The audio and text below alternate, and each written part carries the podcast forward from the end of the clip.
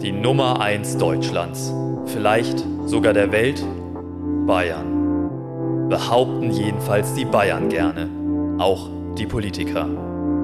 Also haben wir bei ihnen nachgefragt, was ist wirklich dran? Bayern, das beste Bundesland. Nur ein gern beschworener Mythos oder doch die Wahrheit? Wir wollen es genauer wissen und fragen deshalb, sind wir wirklich Spitze?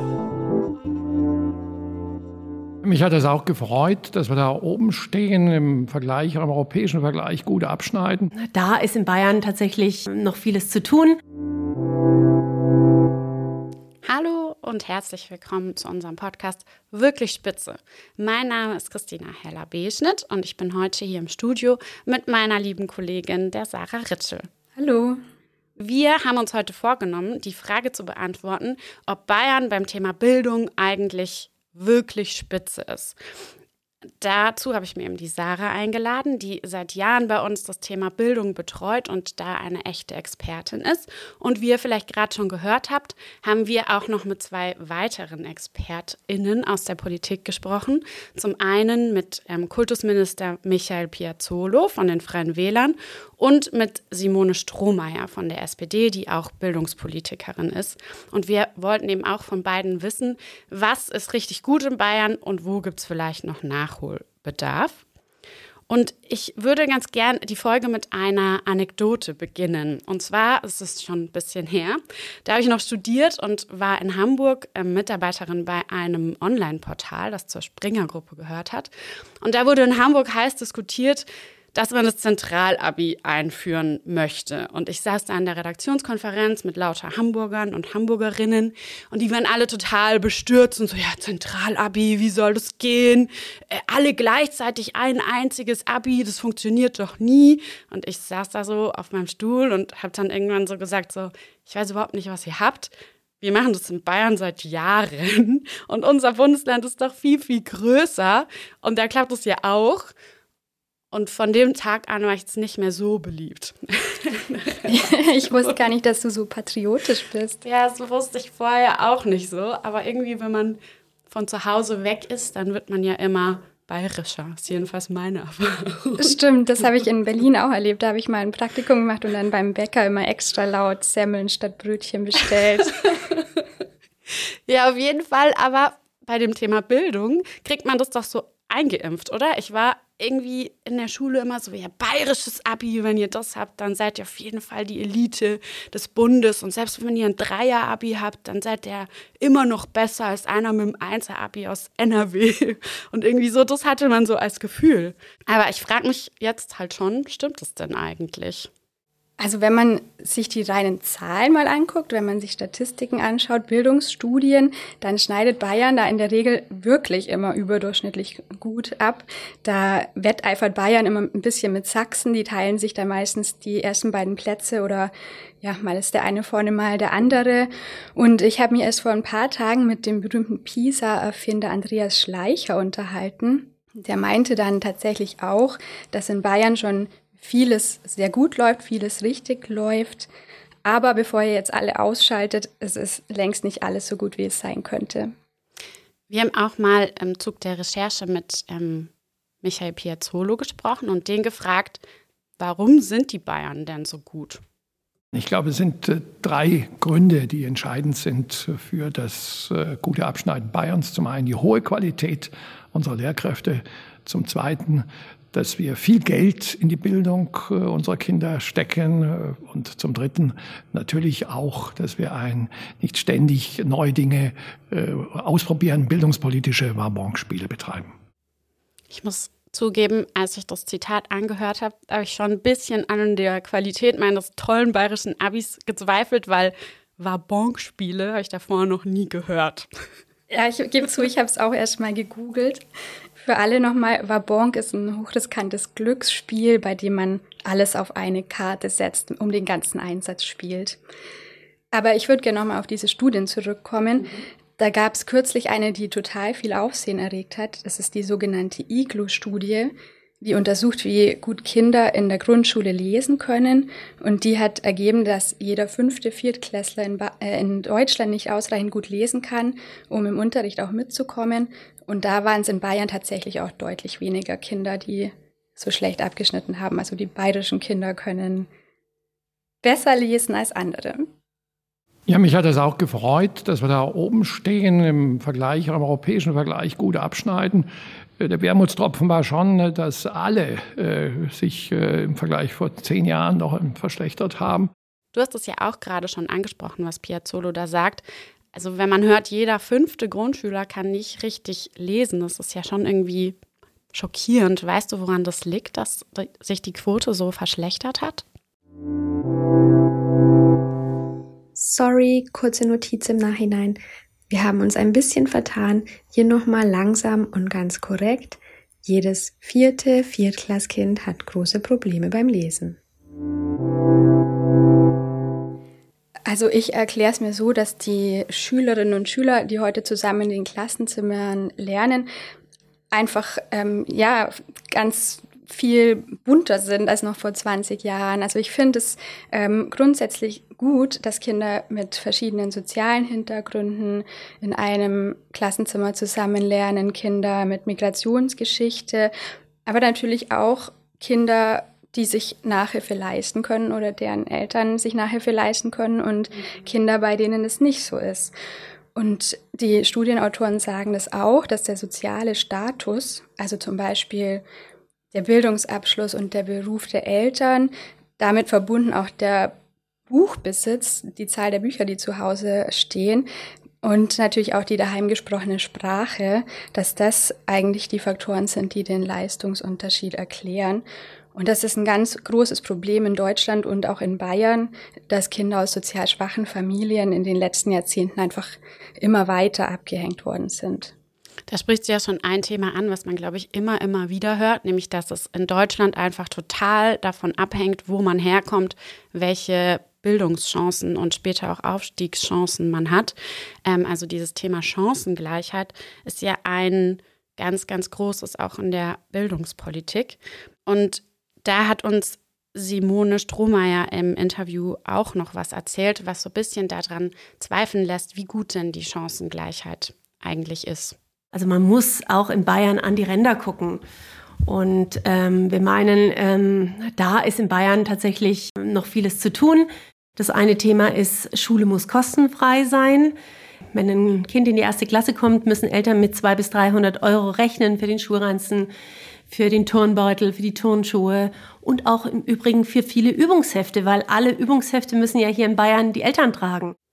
Ich kann mich da auch echt noch gut dran erinnern, was die erzählt. Also, dass man die Arbeitshefte irgendwie selber zahlen musste. Ich fand es aber in der Schule, okay, ich musste es auch nicht selber zahlen, aber ich fand es trotzdem gar nicht so schlimm, weil man da ja reinschreibt. Also die kann man dann ja nicht einfach weitergeben, im Gegensatz zu den Büchern. Wobei heute natürlich der Vorteil ist, dass man die auch runterladen könnte, wenn man denn ein Tablet hätte. Da sprichst du schon ein weiteres Thema an, nämlich Tablets und Digitalisierung. Die Corona-Pandemie ist uns, glaube ich, allen noch so relativ gut vor Augen. Da war ja das große Problem, auf einmal durfte niemand mehr in die Schule kommen. Nur zu Hause hatten ganz viele Leute gar keine Computer, Tablets oder sonst irgendwas, also gar keine Ausstattung. Ähm, und auch danach haben wir mal bei Piazzolo und Strohmeier gefragt, wie es eigentlich momentan ausschaut. Also die erste Corona-Welle ist jetzt drei Jahre her. Was ist denn jetzt da vorhanden an digitaler Ausstattung? Und haben, wir haben ganz unterschiedliche Antworten von den beiden bekommen. Wir verfügen ungefähr jetzt über 800.000 äh, Geräte äh, in unterschiedlicher Variation an den Schulen. Aber ich will natürlich mehr. Das heißt, die 1 zu 1 Ausstattung an den weiterführenden Schulen.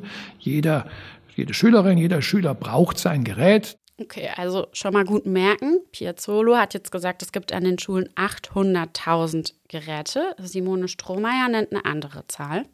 Wir haben jetzt hier in Bayern 400.000 Endgeräte vom Staat finanziert für 1,6 Millionen Schülerinnen und Schüler. Also da ist noch ein breiter Gap. Gerade mal jedes vierte Kind hat so ein äh, staatliches Endgerät. Was stimmt denn jetzt? Also wenn ihr zugehört habt, Simone Strohmeier sagt, es gibt 400.000 Geräte, Piazzolo 800.000 schon ein Unterschied. Allerdings, und wir wollten ja ganz konkret wissen, wie jetzt die Ausstattung an den Schulen ist unter Schülerinnen und Schüler, weil er ähm, erklärt es so, wenn er von 800.000 digitalen Geräten spricht, dann meint er, glaube ich, alle Tablets und Laptops, die an Schulen im Umlauf sind und die vom Freistaat gefördert werden. Also zum Beispiel auch Dienstgeräte für Lehrkräfte oder für Referendare. Frau Strohmeier hingegen äh, zählt nur die Tablets und Laptops auf, mit denen speziell die Schülerinnen und Schüler arbeiten. Aber was man natürlich sagen muss, ähm, um einen guten Digitalunterricht zu machen und da teilnehmen zu können, mitlernen zu können, zählt ja nicht nur das Tablet allein. Natürlich ist wichtig, dass draußen Laptops, dass äh, Smartphones, dass äh, die Geräte vorhanden sind. Aber genauso wichtig ist, ja, aus meiner Sicht noch entscheidender, wie wende ich sie an? Um die Geräte anzuwenden, ist es natürlich erstmal entscheidend, dass auch Lehrerinnen und Lehrer wissen, was sie überhaupt damit tun sollen. Also die sollten natürlich dann äh, auch drin ausgebildet werden. Das war ja gerade schon dabei, aber da muss sich noch äh, viel tun, was solche Fortbildungen betrifft. Und was aber genauso zentral ist, um digital arbeiten zu können, man braucht natürlich WLAN, ausreichendes WLAN im Klassenzimmer. Und da hat sich auch viel getan in den letzten Jahren. Viele Schulen sind da angeschlossen worden ans Glasfasernetz. Aber erst kürzlich hat wieder eine Studie von den Grünen im Landtag ergeben, dass sich die WLAN-Qualität an Schulen wirklich deutlich unterscheidet, auch je nach Schulart. Zum Beispiel an der Mittelschule sagt nur die Hälfte von den Lehrkräften, wir sind zufrieden mit unserer WLAN-Qualität. Und je nach Region gibt es dann auch nochmal große Unterschiede. Zum Beispiel im Landkreis Augsburg, da haben fast 60 Prozent der Schulen flächendeckendes WLAN, was auch wirklich sehr, sehr gut ist im bayernweiten Vergleich. In der Stadt Augsburg sind es aber nur 22 Prozent. Und ich habe das auch schon selber erlebt. Ich bin ja hin und wieder an Schulen unterwegs. Und einmal war ich an einer Schule, die sogar super gelobt wird immer für ihr Digitalkonzept. Und der Schulleiter wollte mir dann zeigen, wie eine interaktive Tafel funktioniert. Und dann kam ausgerechnet in dem Moment die Verbindung nicht zustande. hat sie ja dann irgendwie gesagt, so, oh, das passiert sonst nie, oder wie hat er Genau so hat er argumentiert, ja. Okay, cool. Ähm, du brichst jetzt schon sowas an, das wackelige WLAN und also dass quasi das Internet eigentlich ganz oft nicht da ist. Es gibt noch was anderes, was ganz oft nicht da ist an den Schulen, nämlich Lehrerinnen und Lehrer. Stichwort Lehrkräftemangel.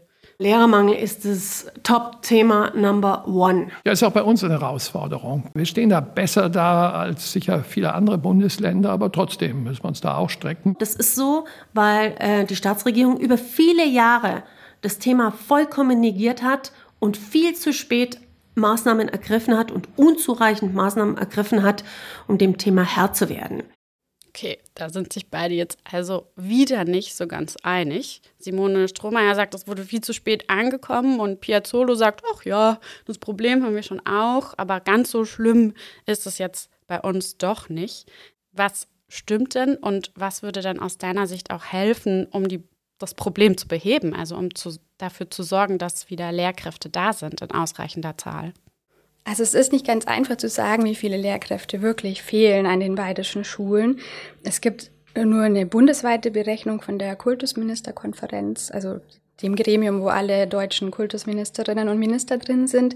Und die haben ausgerechnet, dass bis 2025 in ganz Deutschland 25.000 Lehrkräfte fehlen werden, wenn man nicht dagegen arbeitet. Also 25.000 ausgebildete Lehrkräfte. Und in Bayern hat Piazzolo zu Beginn des letzten Schuljahres eingestanden, dass äh, am ersten Schultag noch ein paar hundert Lehrkräfte fehlen, was jetzt auch nicht wenig ist. Man muss sagen, da tut sich das ganze Schuljahr über viel. Die Schulämter suchen händeringend nach Leuten und finden die oft auch Vertretungskräfte, Aushilfskräfte, Studierende. Und weil du mich gerade fragst, was helfen würde oder wie man den Lehrkräftemangel dann angehen müsste, also wenn ich jetzt sagen soll, wie es ganz akut jetzt sein muss, was man jetzt tun muss, würde ich sagen, ähm, dass man tatsächlich versuchen muss, die Löcher in den Stundenplänen, die Lücken in den Klassenzimmern äh, voll zu bekommen. Natürlich mit möglichst gut ausgebildeten Menschen. Und da ähm, wird jetzt gerade angefangen, verstärkt Quereinsteiger einzustellen, also Leute aus den verschiedensten Bereichen, die sagen, ich möchte es jetzt versuchen als Lehrkraft, ich lasse mich da ausbilden. Die stehen auch vom ersten Tag an im Klassenzimmer. Ganz interessant, falls es euch interessiert, ich habe mich kürzlich mit einer Quereinsteigerin getroffen, die war 20 Jahre lang im Sportmanagement, hat bei großen Firmen wie North Face zum Beispiel äh, gearbeitet, da das Marketing gemacht und ist jetzt Lehrerin oder letztens habe ich von einer Mikrobiologin gelesen, die jetzt im Klassenzimmer steht und Bio unterrichtet. Und ich glaube, das ist jetzt ein Weg, den man einschlagen muss. Und natürlich auch, ähm, dass man guckt, dass man Studierende vielleicht in die Klassenzimmer bekommt, dass die mithelfen und da auch gleichzeitig schon praktische Erfahrungen sammeln können. Was hat denn die Sportmanagerin gesagt? Wie gefällt es ihr denn vor einer Klasse zu stehen? Das ist ja was ganz anderes. Der gefällt es wirklich super gut. Also sie hat auch gesagt, sie will das auf jeden Fall bleiben. Die hier arbeitet in, im Allgäu, sagt nur, wenn ich aber jetzt nach meiner Ausbildung, nach meinem Referendat irgendwohin versetzt werde, dann mache ich natürlich meinen alten Job weiter. Aber ich glaube, das kann sich Bayern mittlerweile nicht mehr erlauben, dass die Leute so beliebig hin und her schiebt, einfach weil sie sonst so schnell wieder weg sind, dass man gar nicht schauen kann. Du sagst jetzt, Quereinsteiger sind momentan so das Mittel der Wahl, um die Lücke zu schließen. Das ist ja so ein Thema, da schaut Bayern sich ja was von anderen Bundesländern ab. Also da gibt es das Konzept ja, haben wir da mal ausnahmsweise was von anderen Bundesländern gelernt? Ja, würde ich schon auch sehen. Haben wir definitiv, wobei Bayern jedenfalls sagt, dass die Regierung es natürlich auch hier wieder tausendmal besser macht als die anderen Bundesländer. Also während äh, in anderen Bundesländern hieß es kürzlich mir gegenüber, Lehrkräfte dann in Wochenendkursen ausgebildet werden, wenn sie vorher in einem anderen Bereich waren, äh, gibt es in Bayern eben diese, dieses Referendariat, das auch jede, jeder Studierende machen muss, der Lehrer werden will, wo man dann zwei Jahre Zeit hat, den Beruf zu lernen. Bayern hat sich was abgeschaut, aber gesteht es nur ein Stück weit ein. Da haben wir auch noch einen schönen Ton von Herrn Piazzolo zu dem Thema. Bei all diesen Maßnahmen ist mir ganz wichtig, wir wollen die Qualität erhalten Lehrerin, Lehrer sein, unterrichten kann nicht jeder. Das sind Profis, die das viele, viele Jahre gelernt haben. Und insofern jeder, der unsere Schülerinnen und Schüler unterrichtet, der soll es auch können. Und deshalb äh, bilden wir sie auch entsprechend fort. Also da würde ich auf jeden Fall zustimmen, dass die Lehrkräfteausbildung in Bayern gut ist pädagogisch, vielleicht sogar besser als in anderen Bundesländern. Problem nur, Lehrkräfte kommen heute gar nicht mehr so richtig zum Unterrichten, einfach weil sie noch tausend andere Sachen machen müssen. Das ist ein wichtiger Punkt, den du ansprichst, weil dazu hat uns nämlich auch Simone Strohmeier noch was gesagt. Der Lehrer hat so viel zu tun, der muss so viel Verwaltungsaufgaben ähm, übernehmen, der muss ähm, Systemadministrator sein, der muss sich um seine digitalen Endgeräte kümmern, ja, und um die der Schülerinnen und Schüler, wenn was nicht funktioniert. Ähm, damit sind die Lehrerinnen und Lehrer einfach total überfordert. Das sehe ich wirklich ganz genauso. Und du wolltest ja vorher wissen, wie man den Lehrkräftemangel jetzt aktuell beheben kann. Und ich glaube auch, das ist eigentlich das wichtigste Mittel, dass man versucht, die Lehrerinnen und Lehrer einfach von unterrichtsfremden Aufgaben zu entlasten. Eben, dass die sich nicht mehr um Computer kümmern und Klassenlisten führen und das Geld für die Klassenfahrt eintreiben zum Beispiel. Mhm. Wir wollen ja nicht nur wissen, wie kann man das Problem jetzt beheben, sondern es ist ja ein Problem, was irgendwie auch langfristig behoben werden muss.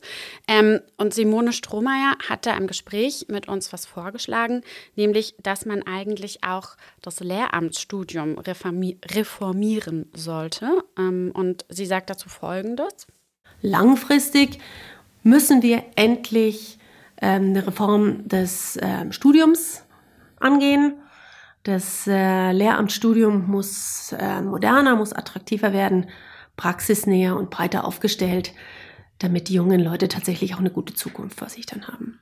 Das fand ich deshalb ganz interessant, weil Piazzolo nämlich genau das Gegenteil behauptet. Das können wir uns auch mal anhören. Wir legen sehr, sehr viel Wert auf eine gute Lehrerbildung, schon an den Universitäten, später die, die Fortbildung natürlich und die Referendarzeit, all das. Und deshalb haben wir pädagogisch hervorragend ausgebildete Lehrkräfte. Jetzt wieder die Frage an dich, was stimmt denn jetzt? Also braucht das Studium eine Reform oder ist alles top? Also inhaltlich wird mir oft gesagt, dass eine Reform dringend nötig ist. Pädagogische Ausbildung, alles gut, einigermaßen gut. Aber Digitalisierung zum Beispiel spielt offensichtlich kaum eine Rolle. Und was auch oft beklagt wird, ist, dass angehende Lehrkräfte einfach erst super spät zum ersten Mal vor einer Klasse stehen und dann teilweise so einen Schock erleben, dass sie sagen, einmal und nie wieder und ähm, dann das Studium abbrechen. Und diese Abbrecherquoten sind tatsächlich ein großes Problem. Also es gibt viele große mögliche Bruchstellen während des Studiums, ähm, nämlich schon äh, in den ersten Semestern, dann nach dem ersten Staatsexamen, dann kommt das Referendariat, dann das zweite Staatsexamen. Und an jeder von dieser von diesen Bruchstellen gehen eben ein paar hundert Leute verloren, auch wenn es keine ganz klaren Statistiken gibt, aber man sieht es ja dann auch an der Zahl von denen, die am Ende von der Uni kommen. Ich weiß auch ähm, von einer Freundin von mir, die ist auch Lehrerin und die hat mir erzählt, dass so die Zeit des Referendariats die schlimmste Zeit ihres Lebens war. Also ich habe die da auch häufiger gesehen und die war immer total am Ende und auch viel, viel mehr als jetzt in den ersten Berufsjahren. Also die war wirklich völlig fertig, ähm, wo ich mir dann so denke, okay, das kann man ja eigentlich auch nicht den Menschen zumuten, die da frisch von der Uni kommen. Ich kenne das auch von einer früheren Mitbewohnerin von mir, die hat Gymnasiallehramt studiert.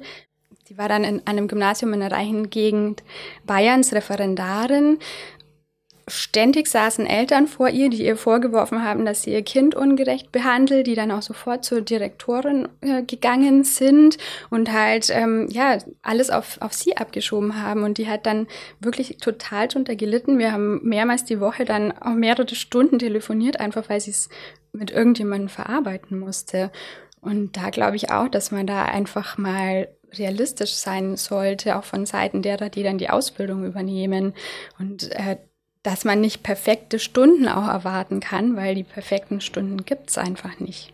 Ist sie denn Lehrerin geblieben oder hat die sich auch für einen Abbruch entschieden?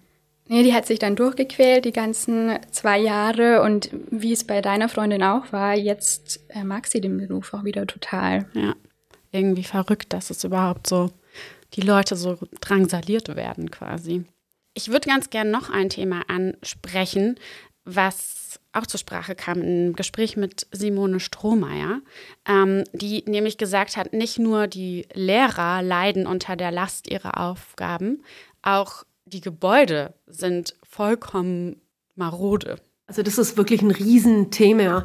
Wenn Sie hier in Augsburg ähm, durch die Schulen gehen, ähm, gerade durch die Berufsschulen, dann sind, äh, dann denken Sie, sind im dritten Weltland. Ähm, da stehen Kübel, äh, wenn es regnet, tropft's da rein. Also das sind wirklich teilweise verheerende Zustände. Hast du sowas schon mal erlebt?